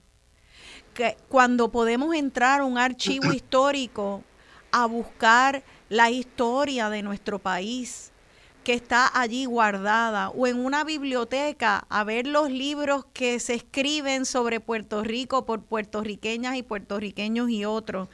Eh, fundador, fundador y director del Instituto de Cultura, los festivales, de todos los festivales estos que nos encantan, desde el café, el Festival de la Guanábana, el Festival de la Tradición Indígena, toda esa explosión, todo comenzó cuando esa institución llamado Instituto de Cultura Puertorriqueña, con la visión y dirección de Ricardo Alegría, eh, fue dando, creando el espacio y motivando para que los puertorriqueños de todos los campos y de todas las herencias pudieran expresar su versión de ser puertorriqueños. Así que de verdad que sí, yo siento que don Ricardo nos canta desde la otra vida y ha sido para mí de verdad un viaje, una aventura, ir aprendiendo de él. Les invito que entren a la página que hay en el, en el internet, pueden entrar y si ponen Centenario Ricardo Alegría Ahí van a encontrar mucho material escrito y de videos. También en YouTube hay un documental donde salen entrevistas de él. Y claro, está la biografía de don Ricardo Alegría. Eh, y si me pueden decir el nombre de la autora de la biografía, Carmen. Carmen Dolores Hernández. Carmen Dolores Hernández. Hernández, sí. Y también este libro que yo recién me acabo de leer, que es la novela eh, eh, de, la, de la vida de él en voz de don Ricardo Alegría, Corazón y Raíz de Tina Casanova. Así que eh, los invito a que escuchen y sigan sigan aprendiendo. Para mí ha sido de verdad un gran descubrimiento porque una cosa es saber, ah, sí, pues eh, él dirigió el Instituto de Cultura y se preservó el viejo San Juan, pero mira, yo no sabía que el viejo San Juan lo querían arrasar. ¿Y qué es lo que querían hacer con el viejo San Juan, Miguel? Mira, había un plan que él, que él, tenía una copia del, del proyecto, porque cuando de los años 50 para transformar el viejo San Juan en un Nueva York pequeño. Entonces la idea era, creo que estaba eh, la familia Rockefeller, tenía muchos intereses en Puerto Rico, tenían, bueno, los hoteles, creo que el Dorado era de Rockefeller. Sí. Y entonces tenían ese proyecto de, tumbar las manzanas históricas de San Juan alrededor de la Plaza de Armas, que estaban de verdad dilapidadas en aquel momento y habían algunas tiendas, estaba González Padín, etcétera, pero era hacer todo eso, tiendas estilo eh, la Quinta Avenida. Entonces, lo, que vinieran los cruceros allá abajo al puerto y desde los cruceros iban a subir como una especie de, de rampa, como los escalators, que ya habían allá en esa época, habían ya en la tienda de Macy's en Nueva York, los de ustedes que han ido a Nueva York saben que en Macy's están todavía unos escalators antiguos que eran de madera. Ah, y entonces eso era hacer eso para que los turistas fueran subiendo y no tuvieran que caminar mucho, ¿verdad? Desde, desde allá abajo de los muelles hasta acá arriba en San Juan. Y allí iban a tener restaurantes, tiendas de todo el mundo, ¿verdad? Iban a estar allí. Y eso pues iba a traer turismo, iba a traer economía. Eh, muchos comerciantes de Puerto Rico eh, estaban eh, a favor de ese proyecto porque también ellos se iban a beneficiar. Y de hecho hubo mucha eh, presión política, porque habían otros, algunos políticos, incluyendo del Partido Popular, que no lo voy a nombrar los nombres, ¿verdad? Porque ellos no están vivos y no se pueden defender, pero don Ricardo me los mencionaba cada rato. ¿Quiénes estaban detrás de ese proyecto de desarrollo grande de, de San Juan? que eran los mismos que no estaban de acuerdo con el Instituto de Cultura, obviamente, ¿verdad? Y él dijo, no, no, no, eso no, ¿cómo vamos a hacer eso en San Juan? Si hay otras ciudades del mundo utilizan la historia y sus bellezas arquitectónicas como atractivo turístico, vamos a convertir a San Juan en un atractivo turístico y eso es lo que, lo que se hizo, ¿verdad? Con la restauración, con abrir museos en San Juan, que algunos se han cerrado. La idea de hacer pequeños museos, había el Museo de la Familia, el Museo del Indio, el Museo del Arte pequeño que había allá en la calle del Cristo, el Museo del Libro. Eh, y, esa era la idea, el concepto que él tenía, que lo hay mucho en ciudades europeas, que ustedes estoy seguro que han visitado. Los, centros de las ciudades urbanas son peatonales, son eh, llenas de pequeños museos, de tiendas, y yo creo que en cierta medida San Juan se logró hacer eso, pero claro, ha, ha habido un deterioro, la, la economía está en el piso, ha habido problemas de acceso, las calles están en muy malas condiciones. Y yo creo que eso hay que, ¿verdad? Eh, no, eso no quita la, la, importancia que tiene San Juan ahora, que todo el mundo lo acepta. Y Rosana, yo quería también añadir algo, quizás la gente no sabe, que la organización de, de, de las fiestas de la calle San Sebastián, también don Ricardo fue uno de los fundadores, con doña Rafaela Valladares. Él fue que convenció a doña Rafaela que recién llegó de, había llegado de Estados Unidos, retirada ya. Doña Rafaela era una líder de los trabajadores allá, famosa, ¿verdad? En, en Nueva York. Y se retiró a Puerto Rico, ya mayor. Y, do, y, era de la calle San Sebastián. Y entonces convenció a doña Rafaela y a otros eh, eh, pintores y artistas residentes de Tony Maldonado y otros que vivían en la calle San Sebastián. El padre Madrazo, que era el sacerdote de la, de la iglesia de San José, para que organizaran esas fiestas tradicionales que se celebraban en las calles de, San Sebastián hace en el siglo anterior. Y empezó el núcleo de la, de la fiesta de la calle San Sebastián, él estuvo envuelto con eso, ¿verdad? Y yo creo que él decía que, que las fiestas de la calle San Sebastián se habían convertido en la fiesta de la puertorriqueñidad, porque sabemos, ¿verdad? Que eran los centros, los artesanos estaban allí, los, los artistas vendiendo sus obras a lo largo de la calle, la música, eh, el baile de el baile de la danza que se bailaba, el baile, ¿verdad? De, había una, una, noche que se bailaba danza. Yo llegué a bailar danza con doña Rafaela, así que imagínense. También yo bailé danza en la fiesta de la calle San Sebastián. Eh, Pero claro, eso se fue deteriorando también y se convirtieron en un revolú, ¿verdad? En un eh, desorden y todo. Pero él decía que con todo y el desorden que había se podía controlar en alguna manera que siguiera siendo una fiesta grande de, de la puertorriqueñidad, que sí. como, se, como, como él visualizó que iba a ser la fiesta de la calle San Sebastián. Feria del Libro, que era lo que hacíamos nosotros en el, en, en la, en el Centro de Estudios Avanzados, en Latina, que se, se abría el centro para la venta de libros, de artesanía. Tina iba mucho allí a vender sus libros, que Carmen Alicia, un montón de gente que conocemos, sí. aprovechaban esos espacios, ¿verdad? eran el oasis de la calle San Sebastián, le decíamos al, al Centro de Estudios Avanzados, comidas típicas, y, y, y, y, eso pues jamás pensaríamos que don Ricardo estuvo envuelto, y sí, él estaba también envuelto en, en, en esa organización inicial.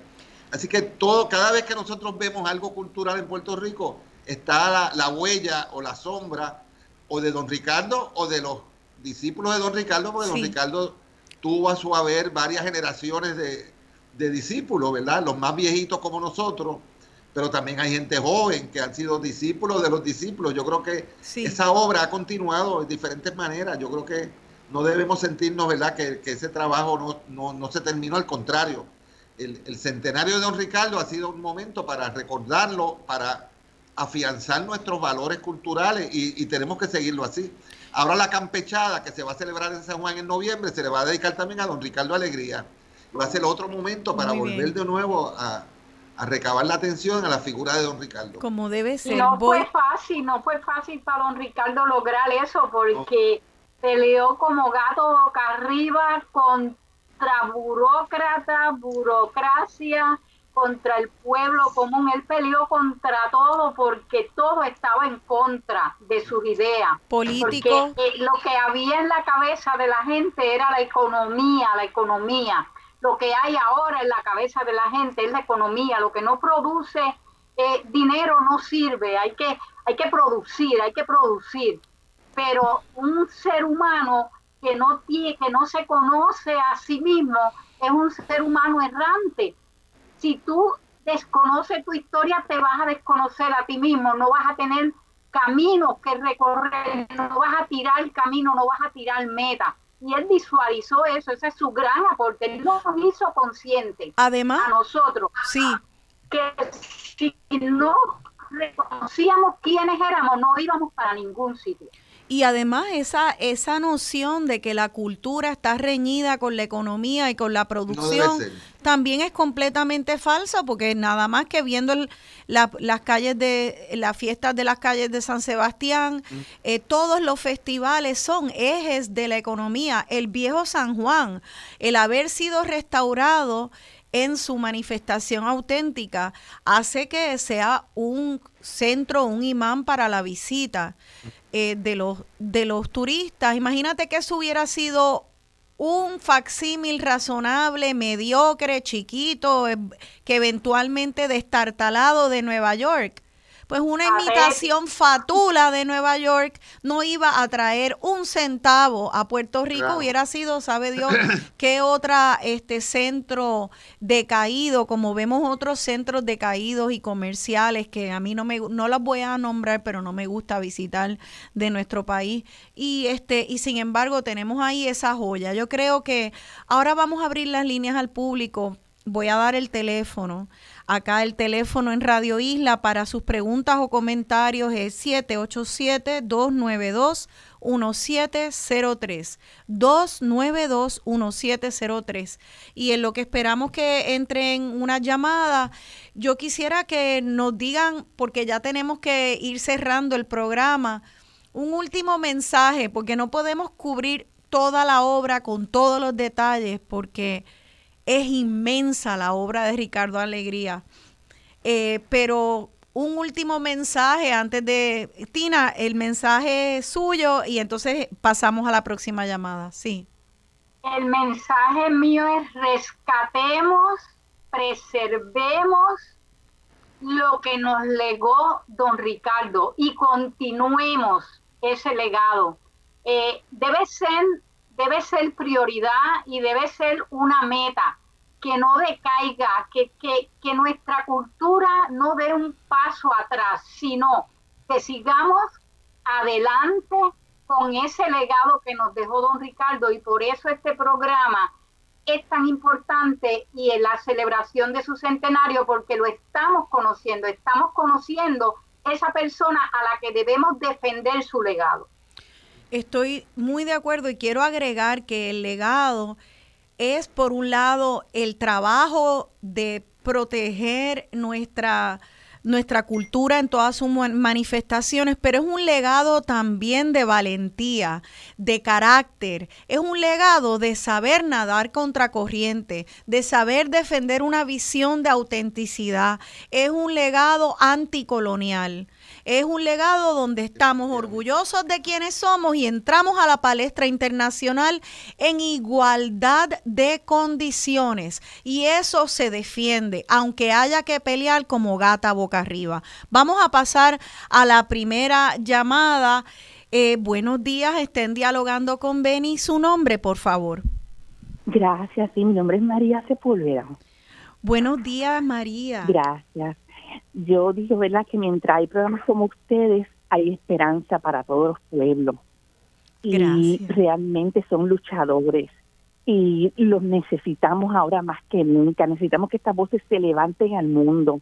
Según nosotros somos patrimonio mundial de muchos de nuestros eh, recursos, de nuestra herencia que hemos tenido a través de la historia, debemos, yo entiendo que como gente como ustedes, grupos como ustedes, deben hacerle llegar una carta al Congreso y con copia a las Naciones Unidas y copiar el modelo de Ricardo Alegría, cómo pudo ir contra un pueblo como un contra un Rockefeller, tanto shopping center que hay en Puerto Rico que no sabemos no sabemos que son del Rockefeller y eran de los Rockefeller.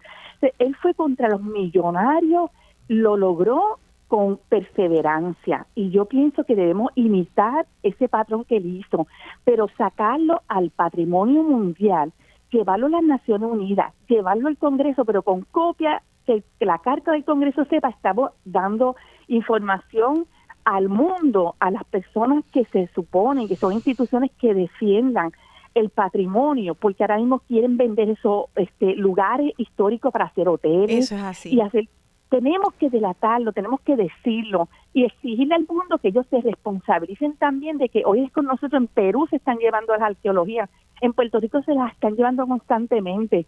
Y ahora Sí. mismo tenemos eh, para la naturaleza que tiene un sinnúmero de, de tesoros, pero ahora mismo el Banco Popular es el que auspicia. ¿Quién nos dice que esos tesoros no pueden ser vendidos para pagar la deuda? Esas son preguntas que debemos decir a los congresistas, que eh, no es un solamente Sí. una deuda, es que nos están destruyendo nuestra vida, nuestra cultura, nuestro pasado y futuro. Gracias, muchas gracias. Gracias a usted, María. Y yo hace, hace unos meses atrás estaba muy preocupada y hablé con varias personas. eh, le dije, estoy sintiendo tanto en carne propia como en las conversaciones y en las redes sociales eh, mucha preocupación precisamente de la que ahora hace voz María Sepúlveda y es preocupación de esta pelea de David y Goliat que se ha vuelto a hacer más acérrima eh, con la ley 2022 donde vemos eh, que en aras de hacer un desarrollo económico, lamentablemente, a veces, y con también la Junta de Control Fiscal, medidas de austeridad, estamos viendo eh, otra vez una idea de desarrollo que vuelve a ponerse, a presentarse eh, como amenazante a la cultura y al patrimonio. Y por eso es que ahora tiene, cobra tanta pertinencia la figura de Ricardo Ale- Alegría en esa lucha de David versus Goliath. En aquel momento era los Rockefellers versus el viejo San Juan. Y ahora pues es eh, eh, le- usted llena el blanco, porque no es nada más el patrimonio de las construcciones y de nuestra arquitectura, es también nuestro patrimonio geográfico, nuestros montes, nuestras costas, nuestras cascadas, nuestros ríos. Así que eso lo iremos atendiendo poco a poco y en cada programa, pero sí, Vamos a seguir estudiando a Ricardo Alegría y estoy de acuerdo con usted, María Sepúlveda, presentarlo, ese modelo, porque no hay que reinventar la rueda. Lo hicimos ya, ganamos ya, y a quien entre a ayudar en las inversiones económicas, que lo haga con respeto o se vaya. Eh, Miguel Rodríguez López, un último comentario antes de recibir nuestra próxima llamada de algo que- que hay que resaltar. Yo eh, resaltar algo de don Ricardo, que ya es una anécdota muy personal, pero quiero compartir.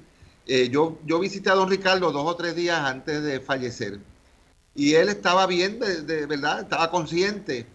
Y me dice, me dice, mira Miguel, ahora me dicen los médicos que yo y que me voy a morir. Yo no me puedo morir, yo tengo mucho- muchas cosas que hacer todavía en este país. Yo tengo que terminar mi libro del siglo XVII, tengo que hacer una, una serie de unas películas que quería hacer, tengo que una conferencia que quiero dar. O sea, él tenía proyectos constantemente en su mente y los hacía. Y yo creo que eso es un ejemplo, ¿verdad? Que yo está, soy muy amigo de Tina y yo que estamos, tenemos nuestros añitos y nuestras cosas, pero nos mantenemos siempre haciendo cosas, con proyectos en la mente, con, con- que yo creo que esa es una, una lección de vida de don Ricardo para las futuras generaciones, que siempre tenemos que tener nuestros proyectos de vida, que no se terminan nunca, y él dejó muchas cosas por hacer, pero las asignó a otra gente, ¿verdad? Eh, Por ejemplo, nunca pudo lograr que las naciones, que la UNESCO aceptara a Puerto Rico como miembro, aunque fuera observador. Y nosotros todo lo que podemos hacer alrededor de la UNESCO, que es la institución de las Naciones Unidas que vea con la cultura, tiene que ser a través de Estados Unidos. Nos han declarado algunos, edi- el San Juan es patrimonio de la humanidad, pero es a través del, de que lo sometió el, gobierno de Estados Unidos. Y Oh. cuando Estados Unidos pelea con, con la UNESCO y se sale, pues ahí perdemos, ¿verdad? Esa, esa, esa, esa protección. Claro. O sea, yo creo que, que debemos, debemos hacerlo por derecho propio. Lo que decía la señora, ¿verdad? Que debemos insistir en, en- en el Congreso, en las Naciones Unidas. Él, él lo insistió con diferentes presidentes de Estados Unidos también, de que se le diera la importancia a, a- a Puerto Rico desde el punto de vista que somos una entidad cultural propia, Sí. con, con derecho propio, ¿verdad? Sí. Como son otras entidades eh, del mundo que no tienen quizás soberanía política, pero tenemos una soberanía cultural que tenemos que defender y, apoyar y respaldar. Claro que sí. Todos estamos de acuerdo con eso. Así es, y a mí me parece también algo que quisiera resaltar de las conversaciones que he tenido con ustedes, que don Ricardo a través de las décadas de trabajo trabajó con estadistas, con populares, con independentistas y personas de todas las creencias y de distintas culturas. También trabajó con personas de Estados Unidos, hizo muchas alianzas que fueron muy importantes para hacer esa afirmación cultural puertorriqueña. Así que esto, este modelo lo puede de, afirmación cultural lo puede y lo deben de adoptar. No importa eh, la ideología política porque eh, dígame usted qué estadista no camina con orgullo por las calles del viejo San Juan calles que estuvieron a punto de ser destruidas por una visión errática. Así que esto es muy importante. Creo que me da un minutito tal vez para poder darle entrada a la llamada que nos estaba esperando. No sé si ya se fue. Claudia, lo tenemos por ahí. Vamos a ver si tuvo paciencia. Buenos días, estén dialogando con Benny. Su nombre, por favor. Sí, buenos días, Roxana. Mi nombre es Federico Delgado Torres, de aquí de San Juan. Ay, qué bueno un sanjuanero, Federico. Sí, un sanjuanero. Mire, estoy llamando como ciudadano y en otra capacidad porque soy abogado. Quiero decirle que es importante, Roxana, rápidamente quiero decirle que debe, para mí, invitar a su programa para discutir eh, la situación que yo vi hace poco en el Viejo San Juan de cómo poco a poco los edificios los quieren convertir en Airbnb. Y yo sé que ese tema en el pasado cuatrenio fue un tema muy controversial, pero hay que retomar la iniciativa para evitar que el viejo San Juan sufra el desplazamiento de las personas de la tercera edad. Gracias, Federico. Gracias por eso. Quiero que invite a la presidenta, que creo que es una mujer de la Asamblea Municipal, y a los dos representantes de la minoría, porque si no actuamos pronto, el viejo San Juan se va a convertir en algo que nadie lo va a reconocer. Interesante, muchas gracias, don Federico. Y sí, es cierto, yo creo que es algo que es una amenaza eh, lamentablemente para países alrededor del mundo y patrimonios históricos eh, nacionales alrededor del mundo es un tema complicado, pero sí lo vamos a abordar. Ya nos toca lamentablemente despedirnos, así que le doy las gracias al doctor Miguel Rodríguez López, a la autora Tina Casanova. Los invito a, que compren El Corazón y Raíz. Eh, pueden entrar a la página de Facebook de Tina Casanova y solicitarlo. Eh, ella se los manda, le mandan el pago, ella se los manda y le llega en par de días. Gracias a ustedes y gracias a todas esas gestoras y gestores culturales que nos hacen sentir orgullosos y orgullosas de quién somos. Gracias a don Ricardo Alegría por cantarnos desde esa otra vida. Gracias a mis amigos y feliz domingo. Muchas gracias. A ustedes. Muy agradecido Resplandor primero, yo te soy sincera, cura inalterativa, serás bendecida, aunque en ti.